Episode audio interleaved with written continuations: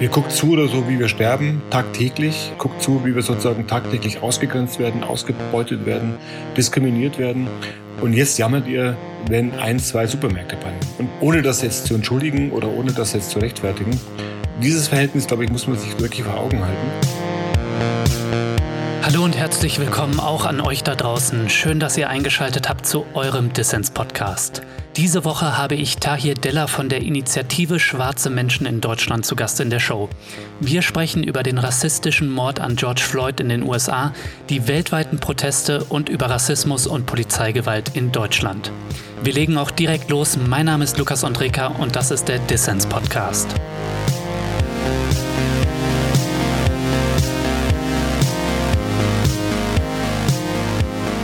Herr Della, danke, dass Sie beim Dissens-Podcast dabei sind. Sehr gerne. Ja, seit mehr als einer Woche stehen die USA Kopf. Der rassistische Mord an George Floyd durch einen weißen Polizisten hat die größten Demonstrationen und Unruhen seit der Ermordung MLKs ausgelöst. Herr Deller, wie haben Sie das Verbrechen und die Reaktion seitdem erlebt? Natürlich auch mit, äh, mit großen Entsetzen. Und gleichzeitig habe ich mich wirklich gefragt, was macht eigentlich diesen Fall jetzt so besonders? Mhm. Denn tatsächlich ist es so, dass solche äh, Übergriffe nicht nur in den USA, sondern auch weltweit immer wieder stattfinden, dass wir wieder mit solchen Bildern konfrontiert sind. Mhm. Und ich habe so ein bisschen den Verdacht, dass äh, diese Videos, also vor allem dieses schreckliche Video jetzt von Minneapolis, dass er so offenkundig auch von, äh, von Brutalität gezeichnet ist, von einer Menschenverachtung, sondern das Gleichen, dass das sozusagen jetzt dazu führt, dass Menschen so quasi reagieren, als ob sie was mitbekommen, was sie vorher nicht mitbekommen haben. Und ich führe das darauf zurück, dass Betroffenen, die das seit Jahrzehnten thematisieren, also Polizeigewalt gegen schwarze Menschen, POCs, dass denen bisher nicht zugehört worden ist, offenkundig. Mhm. Also dass sozusagen das nicht ernst genommen wurde. Und wir sind ja mit solchen Bildern auch hier in Deutschland konfrontiert. Wir sind, wir mhm. sind mit solchen Vorfällen hier in Deutschland konfrontiert und merken immer wieder, dass ähm, das in Zweifel gezogen wird, dass diese Beschreibungen, mhm. ja, das findet statt, es findet Polizeigewalt statt, es ist ein systemisches Problem, dass das nicht ernst genommen wird und nicht auch wirklich quasi geglaubt wird einem. Und dieses Video macht es fast unmöglich, das jetzt zu bestreiten. Und deswegen, glaube ich, gibt es auch entsprechende Reaktionen. Aber Herr Deller, es gab ja schon vorher, in vorherigen Fällen gab es ja auch Videos, mhm. also zum Beispiel im Fall von Eric mhm. Garner. Ne? Also ist das einfach eine neue Qualität, die die Leute jetzt aufschreckt oder was bewegt diese Massenbewegung, die jetzt in den USA tatsächlich auf der Straße ist? Und da sehe ich schon auch einen Unterschied zu vorherigen Fällen, ne? also dass da jetzt mehr losgetreten ist. Also wie gesagt, die Fälle unterscheiden sich ja im Grunde gar nicht so sehr. Sondern im Gegenteil. Es gibt ja jetzt gerade, Sie haben es angesprochen, den Fall äh, in New York, äh, Long Island, wo Eric Garner unter fast den gleichen Umständen ums Leben gekommen ist. Mhm. Und ich glaube, das ist die Summe zum einen, dass die Menschen jetzt sagen, okay, wir haben jetzt endgültig die, naja, müsste ich fast grob werden in der Ausdrucksweise, wir haben die Schnauze voll. Ja. Und wir lassen uns nicht mehr hinhalten mit vertröstenden Worten, mit dem Verurteilen, unter Umständen Verurteilen von einzelnen Polizistinnen. Und natürlich auch tatsächlich jetzt äh, die Umstände aktuell eben, dass jetzt auch wieder aufgrund der, der Pandemie wieder deutlich wird, wie ungleich, wie rassistisch geprägt dieser Staat ist, die USA, dass jetzt auch hier wieder die Menschen am ehesten darunter leiden, also schwarze Menschen, indigene Menschen, POCs. Das sind sozusagen diejenigen, die am meisten diese Pandemie trifft, die auch dann sichtbar macht, wie zweigeteilt diese Nation ist und auf was sie tatsächlich basiert. Und da kommt eine Summe sozusagen zusammen, glaube ich, die jetzt tatsächlich auch viele Nicht-Betroffene ähm, auf, den, auf die Agenda ruft oder auf den Plan mhm. ruft, die sagen, dieser Staat, dieses System ist menschenfeindlich, es kann so nicht weitergehen, es kann nicht sozusagen beibehalten werden und es muss gesprochen werden, nicht nur über über Rassismus, systemischen Rassismus, sondern insgesamt über die Gesellschaft, wie die eben aufgebaut ist und wo Leute dann sagen, nee, wir wollen so nicht weitermachen. Mhm. Bin auch so ein bisschen überrascht gewesen tatsächlich, wie viele Menschen sozusagen aus der Bevölkerung hier an diesen Protesten teilnehmen. Es sind eben nicht, wie im Fall vor 20 Jahren bei, bei Rodney King, ausschließlich schwarze Menschen, die auf die Straße gehen. Es sind eben nicht nur Menschen einer bestimmten Generation, es sind vor allem ganz junge Menschen dabei, mhm. wo nochmal eben, wie gesagt, klar wird, dass jetzt vielen Menschen halt deutlich sichtbar wird oder so, wie schwerwiegend die USA von diesen Ungleichverhältnissen, von diesen rassistischen Verhältnissen geprägt sind, wo ein Autokrat quasi an der Macht ist aktuell der nichts scheut, sozusagen all diese, diese, diese Merkmale zu erfüllen. Er will jetzt mit Militär gegen die Menschen vorgehen. Mhm. Er will die äh, Pressefreiheit einschränken, wenn es ihm passt, ähm, Social Media ein, ein, einschränken. Also all das sozusagen macht den Menschen jetzt klar und deutlich oder so. Es, es ist nicht eine gefestigte Demokratie, die ist gefährdet und die ist erst nicht neuerdings gefährdet, sondern das sind sozusagen Folgen einer 500-jährigen, 400-jährigen Geschichte des Nicht-Auseinandersetzen mit Ungleichheiten, mit äh, Ausbeutung, mit Ungerechtigkeit, mit Rassismus und das fällt den Menschen jetzt auf die Füße und da gibt es eben ganz scheinbar sehr, sehr viele Menschen, die das ähnlich sehen und sagen, jetzt müssen wir da endlich ran, sonst wird es noch schlimmer, beziehungsweise die Dinge wiederholen sich halt sonst. Hm. Weil Sie gerade Corona angesprochen haben, ich fand das sehr krass. Ich habe gelesen, dass ähm, 23 Prozent der Corona-Todesopfer sind Schwarze in den USA, mhm. obwohl ihr Anteil an der Bevölkerung 13 Prozent beträgt. Genau. Und interessanterweise eine Zahl, die dann das verknüpft mit der Polizeigewalt. 24 äh, Prozent der Opfer von Polizeigewalt sind Schwarze, obwohl ihr Anteil an der Bevölkerung nur 13 Prozent beträgt. Ne? Und das erklärt, glaube ich, auch diese massiven Proteste, die wir jetzt erleben. Oder wie sehen Sie das? Nee, ganz genau so sehe ich das. Und das sagen ja auch ganz viele Protestierende vor Ort dass die sagen, wir haben jetzt jedes erdenkliche Format probiert, unsere Anliegen zu kommunizieren, mhm. reinzutragen in die Debatten, reinzutragen in die Gesellschaft. Und nichts hat funktioniert. Nichts davon hat sozusagen dazu gehört, dass wirklich effizient diese Ungleichheit abgebaut wird. Und diese Hoffnungsschimmer, die da in den letzten Jahren immer wieder aufgetaucht sind, ne? zuletzt der Präsident Barack Obama, mhm, ja. wo ja sozusagen ganz viele sich sozusagen eine Illusion hingegeben haben, dass mit der Präsidentschaft von, von Obama sozusagen sich grundlegend was verändert. All die Menschen sind natürlich komplett enttäuscht worden. Und natürlich unter dem derzeitigen Präsidenten, der sozusagen nichts unterlässt, um hier äh, Öl ins Feuer zu gießen. Die Summe all dieser Ereignisse, all dieser Vorfälle oder so, ruft die Menschen entsprechend auf, auf die Straße zu gehen und zu demonstrieren. Und das ist, glaube ich, tatsächlich der, der Unterschied, wo du mal klar wird, es ist ein eigentlich bekanntes Problem. Und auch das ist, was ich ja immer wieder auch feststelle, hier in Deutschland der Fall. Es ist ein eigentlich bekanntes Problem da. Nur es wird nicht adressiert und nach einer, nach einer bestimmten Reihe oder Abfolge von Ereignissen oder so steigert sich natürlich auch die, die Wut, die, die Trauer, die Enttäuschung von den Menschen. Und das entlädt sich natürlich dann auch in entsprechend umfassenden oder umfangreichen Protestkundgebungen und, und ähnlichen. Vielerorts wird sehr friedlich demonstriert und nachts entlädt sich dann aber die Wut auch zum Teil in Krawallen und Plünderungen. Mhm. Wie erleben Sie das? Also natürlich ist das Ganze angeheizt durch den US-Präsidenten, der in einer unglaublich ja, ekelhaften und rassistischen Manier äh, auf diese äh, Forderungen und die Proteste eingeht und natürlich mhm. auch angeheizt durch Angriffe der Polizei auf Protestierende.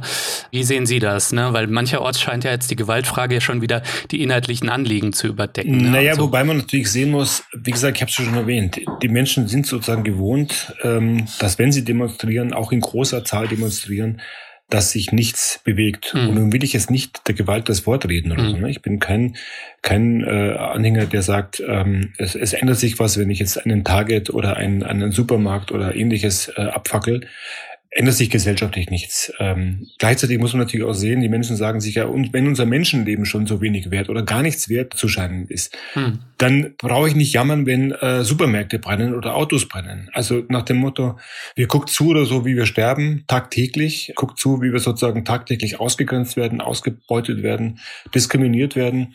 Und jetzt jammert ihr, wenn ein, zwei Supermärkte brennen. Und ohne das jetzt zu entschuldigen oder ohne das jetzt zu rechtfertigen, dieses Verhältnis, glaube ich, muss man sich wirklich vor Augen halten, dass klar ist, oder dass die Menschen sagen, sehr gut, dann brennen halt Supermärkte. Mhm. Also wenn es euch nicht möglich ist, zuzuhören und zu handeln vor allen Dingen, dann reagieren wir eben auf die Art und Weise. Ganz, ganz witzig. Also in so Momenten wird dann ja immer Martin Luther King ne, als jemand, der friedlichen zivilen Ungehorsam praktiziert hat, bemüht. Ne? Ja. Aber er war auch jemand, der gesagt hat, zum Beispiel Sätze wie Randale ist die Sprache der Stimmlosen. Ne? Genau. Ne? Und dadurch kann man zumindest verstehen, ne, wo kommt's her und ja. warum entlädt sich das so, auch wenn das politisch strategisch möglicherweise nur einem Donald Trump in die Hände äh, spielt, der am Ende seine Reihen schließen kann. Aber zumindest äh, versteht man dann so eine Situation. Absolut. Und es ist ja auch kein Zufall, dass eben Martin Luther King in solchen Situationen immer gerne herangezogen wird. Mhm wo sozusagen auch nochmal deutlich wird, dass den Betroffenen hier auch noch vorgeschrieben wird, in welcher Art und Weise sie mhm. ihren Unmut kundtun sollen.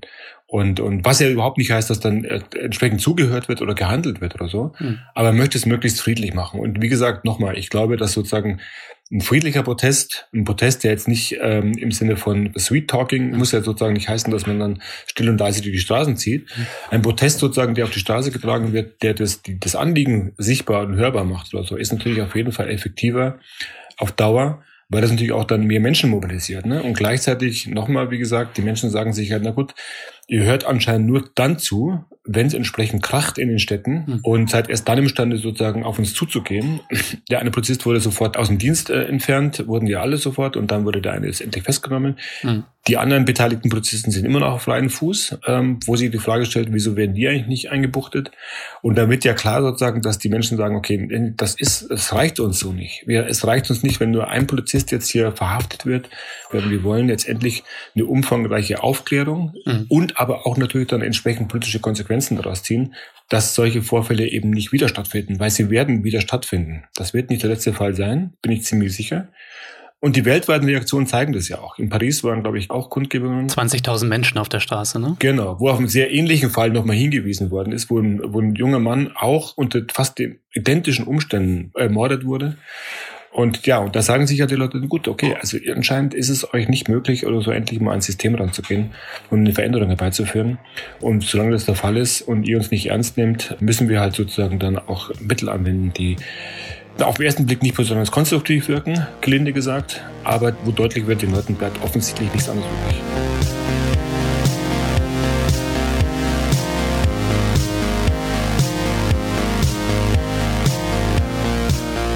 Ja, wenn dir gefällt, was du hörst, dann werde doch jetzt Fördermitglied von Dissens, denn den Podcast zu recherchieren und zu produzieren, das kostet jede Menge Zeit und damit auch Geld. Dissens hat bereits mehr als 400 Freunde, die dem Podcast monatlich etwas Geld geben und dadurch ermöglichen, dass wir gute Ideen für alle senden können. Aber damit Dissens eine Perspektive hat, müssen wir in diesem Jahr auf mindestens 500 Fördermitglieder kommen. Wenn du also noch nicht dabei bist, nimm dir kurz Zeit und schließe eine Mitgliedschaft ab. Das geht schon ab 2 Euro im Monat. Alle Infos natürlich in den Show Notes und auf dissenspodcast.de. Übrigens, wenn du jetzt die Familie von George Floyd unterstützen möchtest oder den Protest in den USA, dann findest du auch dazu sehr viele Infos in den Show Notes. Schau also mal rein.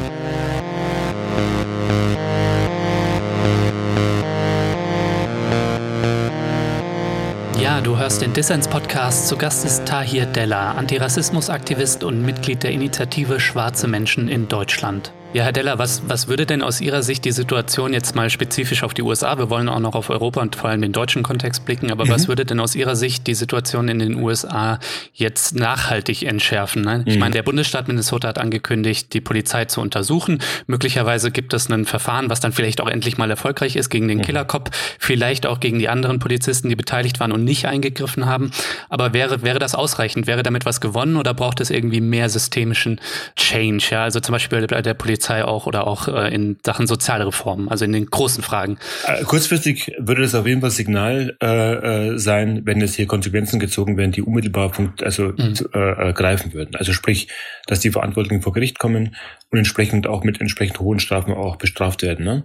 Das wäre natürlich erstmal ein Signal ja. an die Bevölkerung, an die Menschen. Wir nehmen das jetzt ernst, wir ziehen die Konsequenzen daraus.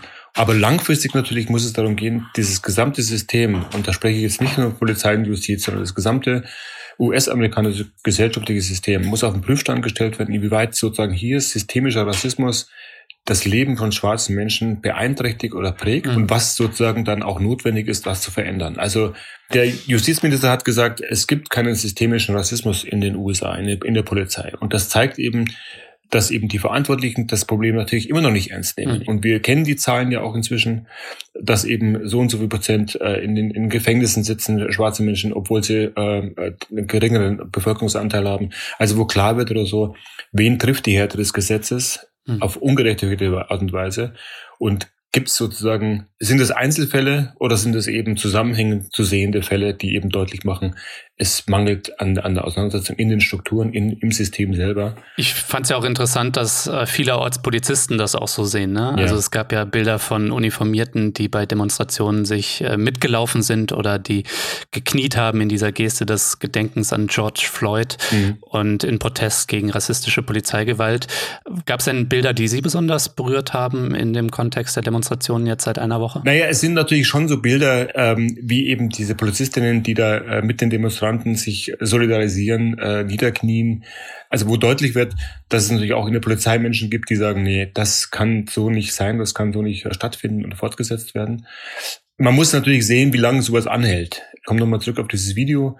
Das Video hat sozusagen die Wirkung mit sich gebracht, dass es jetzt zu einem eine Wiederholung war, tatsächlich, für viele Menschen, dass eben das Deckungsgleich sozusagen schon mal stattgefunden hat Und dass das hier in diesem ganz speziellen Fall eben nicht von der Hand zu weisen ist, dass hier offenkundig jemand ist, der so menschenverachtend mit den Menschen umgeht, dass das sozusagen für die Polizei nicht tragbar ist. Mhm. Aber da gilt es eben abzuwarten, wie nachhaltig ist das und vor allem, was machen die Polizistinnen dann draus? Also ist das dann wirklich zu erwarten, dass die dann innerhalb ihrer Strukturen, mhm. ihrer Einheiten da an, diesem, an diesem Thema dranbleiben und es auch ernst nehmen und auch für Veränderungen sorgen. Herr Deller, haben Sie das Video eigentlich selbst auch gesehen? Oder? Ich habe mir das tatsächlich ein einziges Mal angesehen und habe mich dann auch tatsächlich, und das bestätigen jetzt auch ganz viele andere Menschen, ich habe mich auch entschlossen, das eben auch nicht zu teilen auf Social Media, hm. weil ich halt der Meinung bin, dass es eigentlich so ein Video gar nicht braucht. Hm. Ja? Also wenn endlich äh, die Menschen mal hinhören würden, dann bräuchte es so ein Video nicht. Und es ist so entsetzlich, dieses Video, wie gesagt, ich habe es mir einmal ein, ein Mal angeguckt, so entsetzlich dieses Video, dass ich eigentlich mir denke, es blockiert auch, mhm. weil man sozusagen ja wirklich äh, voller Wut, voller, voller Trauer ist und da auch sich, äh, glaube ich, blockiert. Und natürlich auch, wir müssen auch davon ausgehen, oder ich gehe davon aus, dass natürlich auch viele schwarze Menschen so ein Video sehen und das die retraumatisiert. Ne? Mhm. Man sieht sich selber quasi in dieser Situation. Man denkt sich, sowas könnte mir auch passieren. Ähm, und, und wie gesagt, es passiert ja auch immer wieder. Mhm. Und ich habe drei junge erwachsene Söhne und auch die sehe ich natürlich in so einem Video, wo ich mir denke, das könnte natürlich auch denen widerfahren. Mhm. Haben Sie denn selbst auch schon äh, Erfahrungen mit rassistischer Polizeigewalt gemacht? Weil ich meine, viele Menschen, vor allem der weißen Mehrheitsgesellschaft, wahrscheinlich jetzt auch viele Hörerinnen und Hörer empfinden die Polizei Polizei so als Freund und Helfer. Für schwarze Menschen mhm. und People of Color ist das oftmals was ganz anderes. Ne? Genau. Wie haben Sie das äh, erlebt eigentlich in Ihrer Biografie? Also rückblickend, natürlich gehört es, äh, gehört es auch zu meiner Erfahrung sozusagen, dass das Verhältnis zur Polizei spätestens ab dem Jugendalter sehr, sehr angespannt ist. Also man muss sozusagen mhm. als schwarzer Jugendlicher immer davon ausgehen, entweder kontrolliert zu werden, angehalten zu werden, angesprochen zu werden von der Polizei. Mhm. Wenn man eben ständig äh, drangsaliert wird, kontrolliert wird, angesprochen wird im öffentlichen Raum. Mhm. Also all das sozusagen prägt das Verhältnis natürlich zur Polizei, auch mein Verhältnis zur Polizei. Und auch hier nochmal meine Söhne, auch die sind das sozusagen in Anführungszeichen schon gewöhnt. Für die ist das normal sozusagen in ihrem eigenen Kiez, in ihrem Bezirk, wo sie wohnen, schon seit Jahrzehnten wohnen, ständig äh, angehalten zu werden, kontrolliert zu werden. Mhm. Und das macht eben deutlich, dass eben das Verhältnis zur Polizei bei migrantischen, schwarzen POC-Menschen extrem angespannt ist, wenn nicht komplett das Vertrauen verloren gegangen ist, glaube ich, sehr schwer wiederherzustellen ist, weil eben ganz wenig passiert, wo man das Gefühl hat, ja, das wird ernst genommen. Ne? Ist das denn jetzt auch ein Moment? Ich meine, die USA scheinen weit weg und der historische, politische und kulturelle Kontext dort ist auch ein anderer, auch wenn es ums Thema Rassismus geht. Ne? Aber ist das trotzdem ein Moment, wo wir auch auf Deutschland schauen sollten und schauen sollten, wie es hier ist mit dem Rassismus und auch mit rassistischer Polizeigewalt? Denn oft wird ja gesagt, ähm, ja, Polizeigewalt in den USA, vor allem gegenüber schwarzen Menschen und People of Color, das ist ja ein Ding dort und hier in Deutschland, damit kann man das ja nicht vergleichen. Ne? Wie stellt sich das denn für Sie dar? Tatsächlich ist es so, die Gesellschaften, also USA und, und Deutschland, Deutschland sind ja wirklich sehr, sehr unterschiedlich. Also die können, glaube ich, nicht unterschiedlicher sein. Mhm. Ich kenne beide Länder. Also ich habe zwar jetzt nie in den USA gelebt, mhm. aber da war das sehr häufig zu Besuch und bei den Verwandten da besucht. Also die Gesellschaften sind extrem unterschiedlich. Mhm. Was total fast identisch ist, möchte ich mal sagen, ist der Umgang mit Rassismus. Also die Debatte ist natürlich auch eine andere in den USA, die ist möglicherweise weiter. Also es wird sozusagen offener darüber gesprochen. Es wird auch mhm. äh, nicht versucht, das überwiegend zu verschleiern, dass es überhaupt ein Problem gibt oder so. Aber insgesamt der Umgang damit, also mit der Verweigerung, sich damit zu beschäftigen, sich damit auseinanderzusetzen, Verantwortung zu übernehmen, die ist, würde ich sagen, fast identisch. Mhm. Und wir haben in Deutschland ja immer noch maßgeblich eins der Probleme ist ja, dass sozusagen das Besprechen von Rassismus unheimlich schwer ist, weil entweder wenn wir Institutionen ansprechen, die sofort in die Verteidigungshaltung gehen und sagen, nee, wir sind nicht rassistisch, weil wir auf dem Boden des Grundgesetzes arbeiten zum Beispiel. Also Polizeiinjustiz beispielsweise. Mhm. Nein, wir haben keinen institutionellen Rassismus, weil wir haben eine gefestigte Demokratie. Jeder kann es schaffen, alle haben die gleichen Chancen.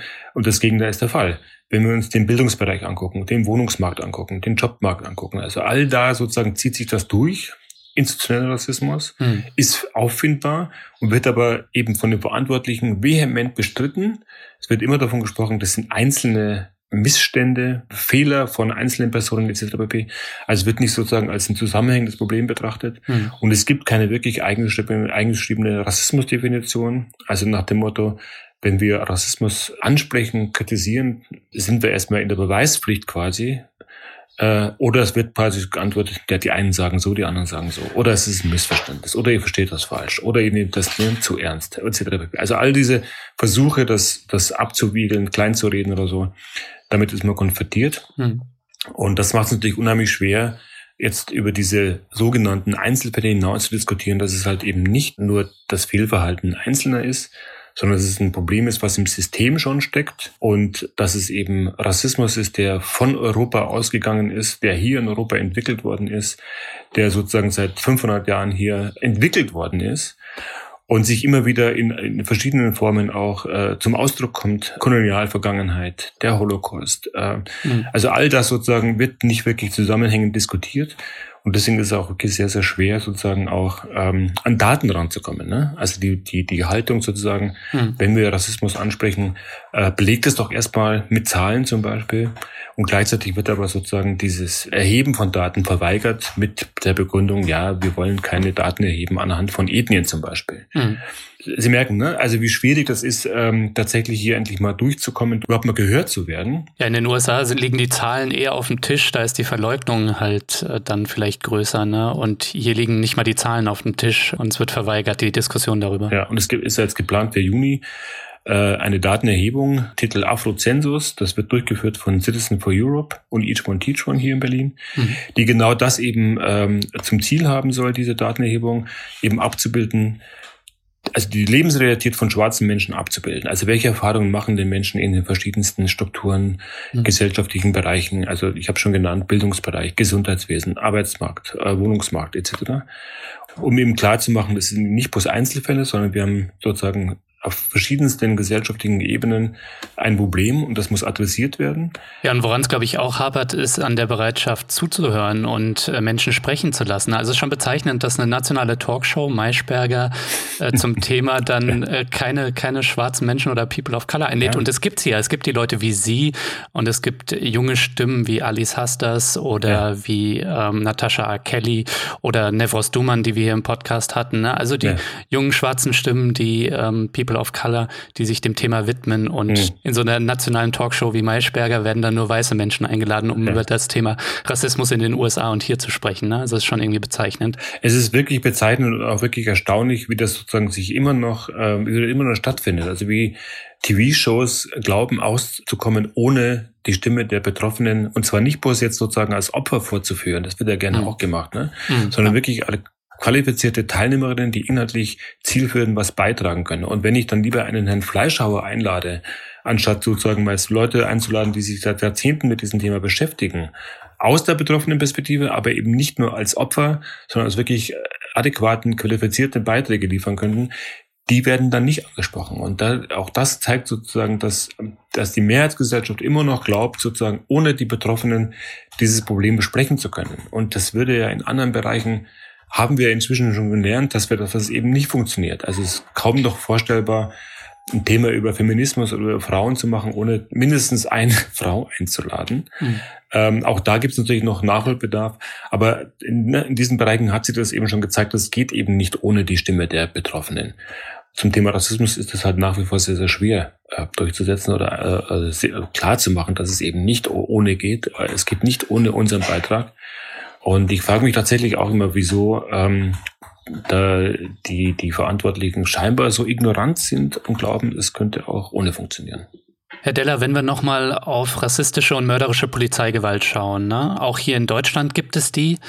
Wie sieht denn die Situation aus Ihrer Sicht hier aus? Ja, leider katastrophal. Wir laufen jetzt seit über zehn Jahren jedes Jahr im äh, Anfang des Jahres, im Januar, am 7. Januar, durch Dessau und fordern die Aufklärung des, der Todesumstände von Uri Jallo. Hm. Äh, Uri Jallo ist äh, widerrechtlich äh, in Polizeihaft genommen worden, ist in seiner Zelle verbrannt worden. Es gibt äh, zahlreiche Gutachten und Indizien dafür, dass hier eben kein Selbstmord vorliegt, was von der Polizei nach wie vor behauptet wird, hm. dass kein sozusagen selbstverschuldetes Verbrennen vorliegt.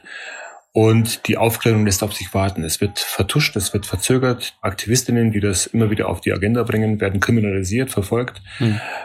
Anhand dieses Beispiels wird eben klar, dass Polizeigewalt, tödliche Polizeigewalt auch hier in Deutschland dazugehört zum gesellschaftlichen Leben. Wir haben zahlreiche Fälle, äh, Christi Schwundeck in Frankfurt, Bob da letztes Jahr in äh, William Bob da in Hamburg. Mhm. Also es gibt zahlreiche Fälle in den letzten 33 Jahren, wo ich jetzt politisch aktiv bin, die ich hier nennen könnte. Äh, auch hier ist das Muster sehr, sehr ähnlich. Es wird nicht aufgeklärt, es werden die Opfer werden dämonisiert, äh, kriminalisiert im Nachgang posthum. Und in den wenigsten Fällen hat das für die Polizei oder für die Justiz Konsequenzen gehabt. Mhm. Und äh, nun gibt es noch die Chance, glaube ich, tatsächlich, dann den Menschen endlich mal zuzuhören nur bin ich da momentan so ein bisschen pessimistisch, dass es eben auch hier stattfindet. Ja, wenn Sie auf die weiße deutsche Mehrheitsgesellschaft schauen, vielleicht auch im Vergleich zu den USA, wo wir jetzt auch von großen Teilen der weißen Mehrheitsgesellschaft dort eine mhm. Solidarisierung erleben, gerade getragen von der jungen Generation, sind Sie da auch ein bisschen enttäuscht, wenn Sie da auf die vergangenen Jahrzehnte schauen, Ihrer politischen Aktivität? Mischen sich weiße Menschen hier zu wenig ein? Naja, das ist natürlich enttäuschend, wenn das nicht stattfindet. Und gleichzeitig muss ich auch sagen, und das mhm. soll es nicht als Entschuldigung für die weiße Mehrheitsbevölkerung äh, äh, ankommen. Aber es ist tatsächlich so, dass wir es eigentlich in der Gesellschaft nicht gewohnt sind, über Rassismus zu sprechen. Tatsächlich. Mhm. Es wird nicht in der Schule praktiziert, wir werden nicht informiert, wir wissen viel zu wenig über Rassismus, über die koloniale Vergangenheit Deutschlands, mhm. über die Verstrickungen der Bevölkerung, der Gesellschaft äh, an der Shoah. Mhm. Also wir wissen viel zu wenig nach wie vor.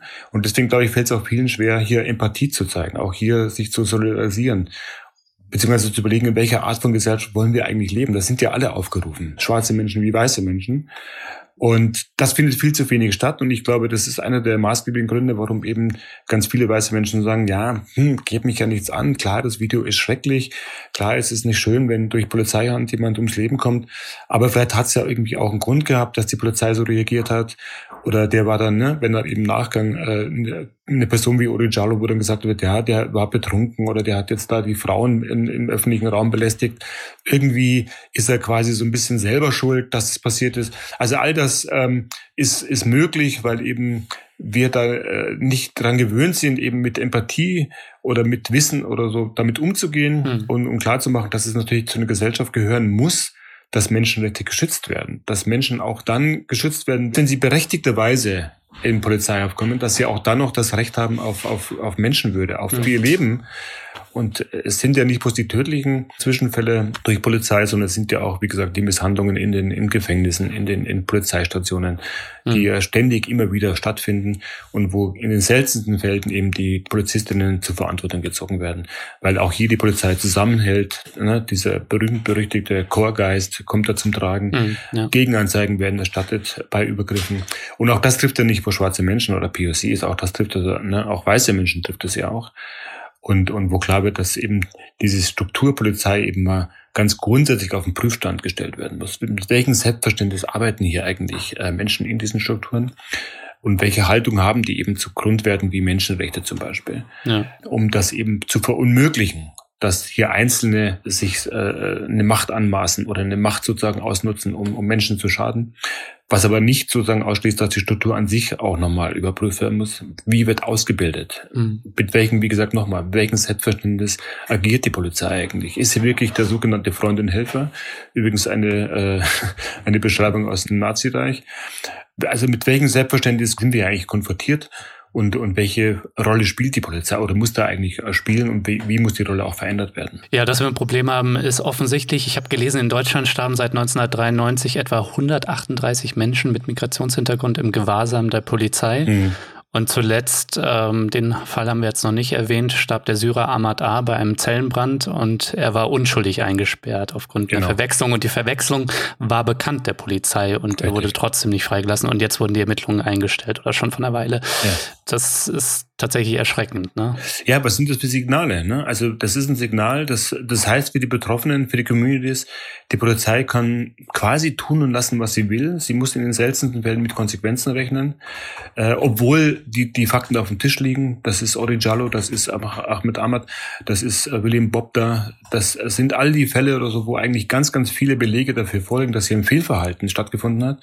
Und es hat keine Konsequenzen. Es wird dann äh, äh, mit geringfügigen Strafen oder mit Versetzungen äh, äh, reagiert, aber nicht wirklich mit einer umfassenden Bestrafung der, der, der Täter. Mhm. Da muss man sich, darf man sich eben nicht wundern, wenn es dann kein Vertrauen gibt auf Seiten der migrantischen oder der schwarzen Communities, wenn die Leute sagen, ja, mit der Polizei, die hole ich weder, wenn ich äh, im Recht bin und schon gar nicht, wenn ich, äh, äh wenn ich im Unrecht bin oder so, kann ich darauf vertrauen, dass ich vernünftig behandelt werde. Also, ne? also das, das, mhm. das muss sich die Polizei einfach mal äh, äh, gewahr werden, äh, was für ein Misstrauen ihnen da entgegenschlägt und dass es eben eine Begründung hat, eben in dem tagtäglichen Erfahren von Diskriminierung, von Ungleichbehandlung. Und dass es eben nicht an den Menschen liegt, dass sie sagen, per se, sie haben, äh, haben was gegen die Polizei beispielsweise.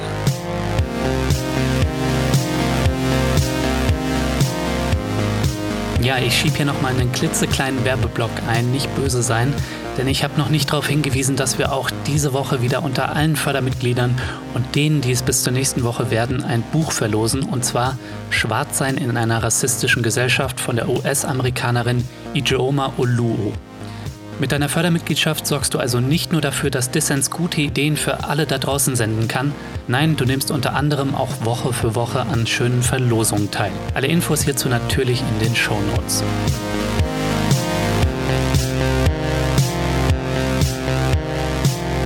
Ihr hört noch immer den Dissens-Podcast. Zu Gast ist Tahir Della, Antirassismusaktivist und Mitglied der Initiative Schwarze Menschen in Deutschland.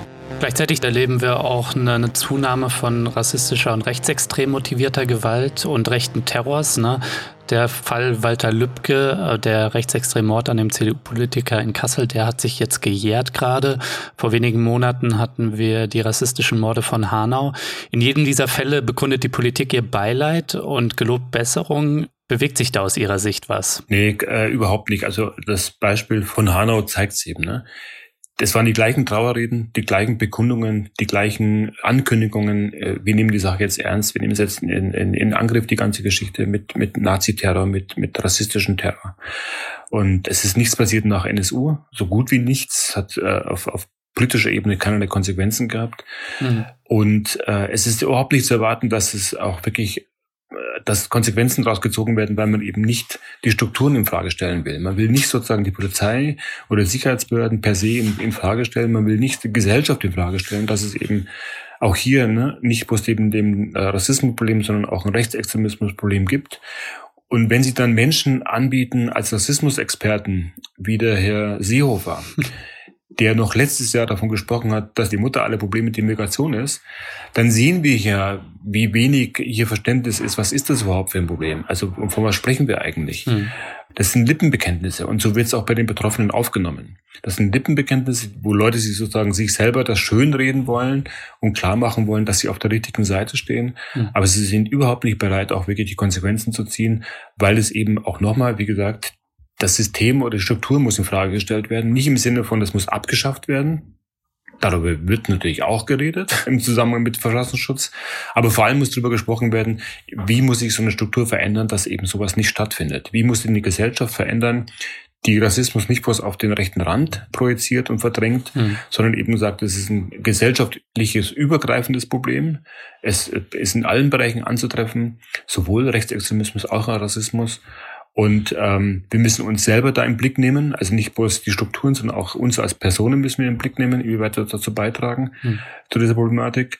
Und erst dann kann sich auch was bewegen. Und das sehe ich aktuell überhaupt nicht. Und schon gar nicht nach den Zwischenfällen in Hanau oder der Angriff auf die Synagoge in Halle, wo eben dann wieder nach dem gleichen Muster verfahren wird. Einzeltäter, nicht organisiert, äh, man, ne, also nach dem Motto, das ist dann, das ist zwar schlimm, aber es ist Gott sei Dank kein flächendeckendes Problem. Und, und, und der Fall Lübcke äh, in Kassel macht es ja auch deutlich, äh, dass in der, in der gleichen Stadt, wo äh, im Internetcafé Verfassungsschützer steht oder sitzt, während ein Mord geschieht, der angeblich nichts gesehen haben will, Temme, mhm. der nichts gesehen und gehört haben will. In der gleichen Stadt äh, gibt es offensichtlich ein Netzwerk und das hat eben auch die Täter von Herrn Nübke eben auch auf den Plan gerufen.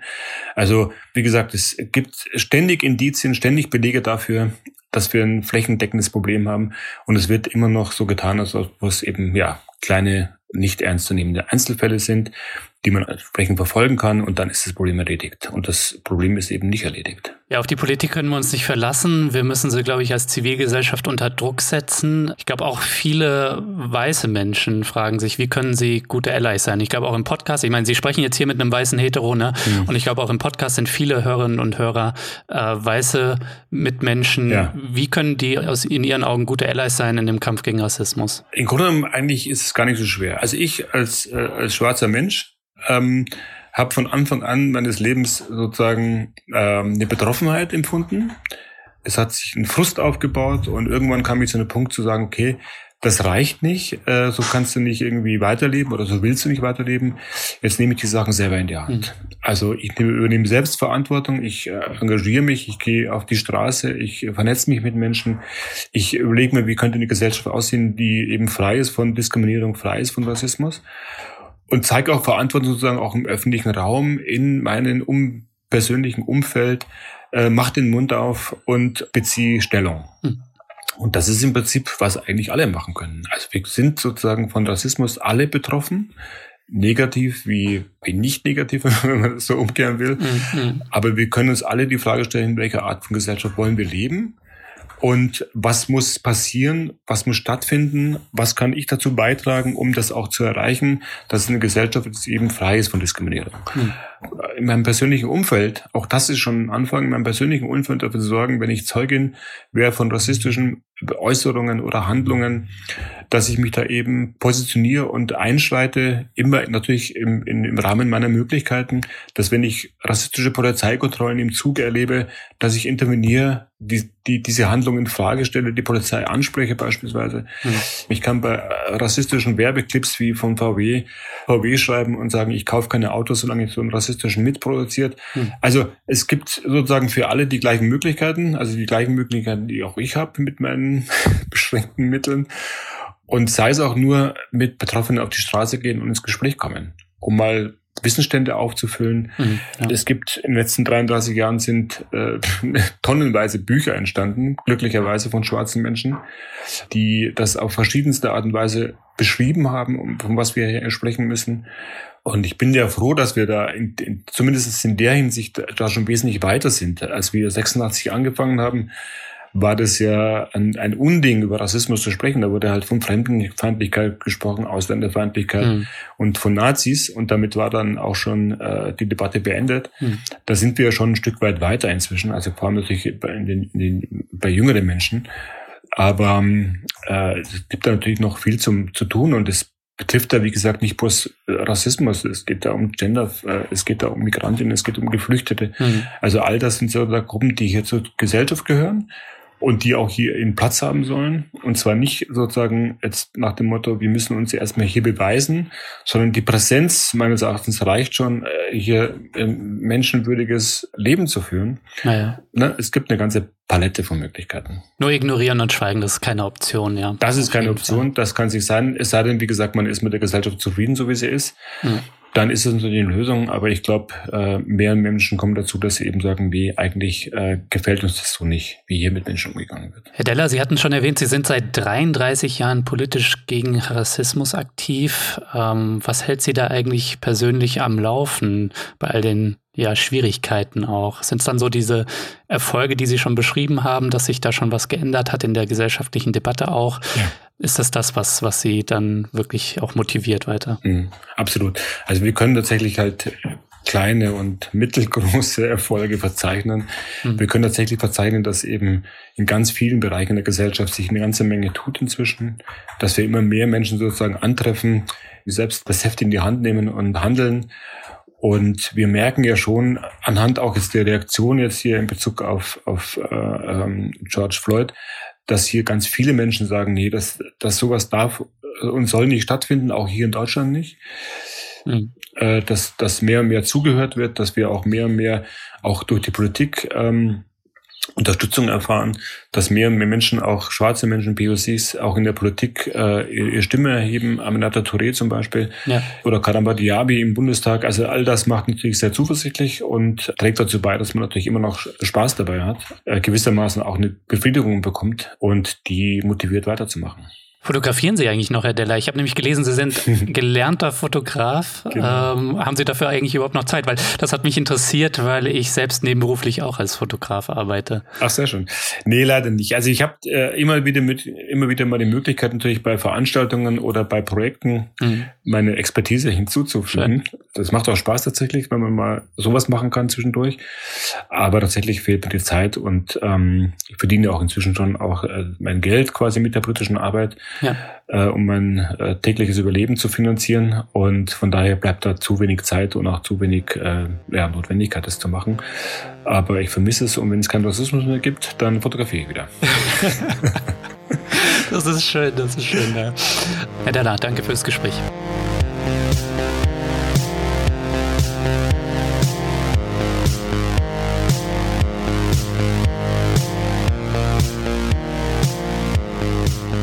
Das war der Dissens-Podcast für diese Woche. Schön, dass ihr dabei wart. Zu Gast war Tahir Della von der Initiative Schwarze Menschen in Deutschland. Wenn ihr noch mehr kluge Leute hören wollt, dann unterstützt doch jetzt Dissens. Das geht schon ab 2 Euro im Monat, weniger als eine Tasse Kaffee also.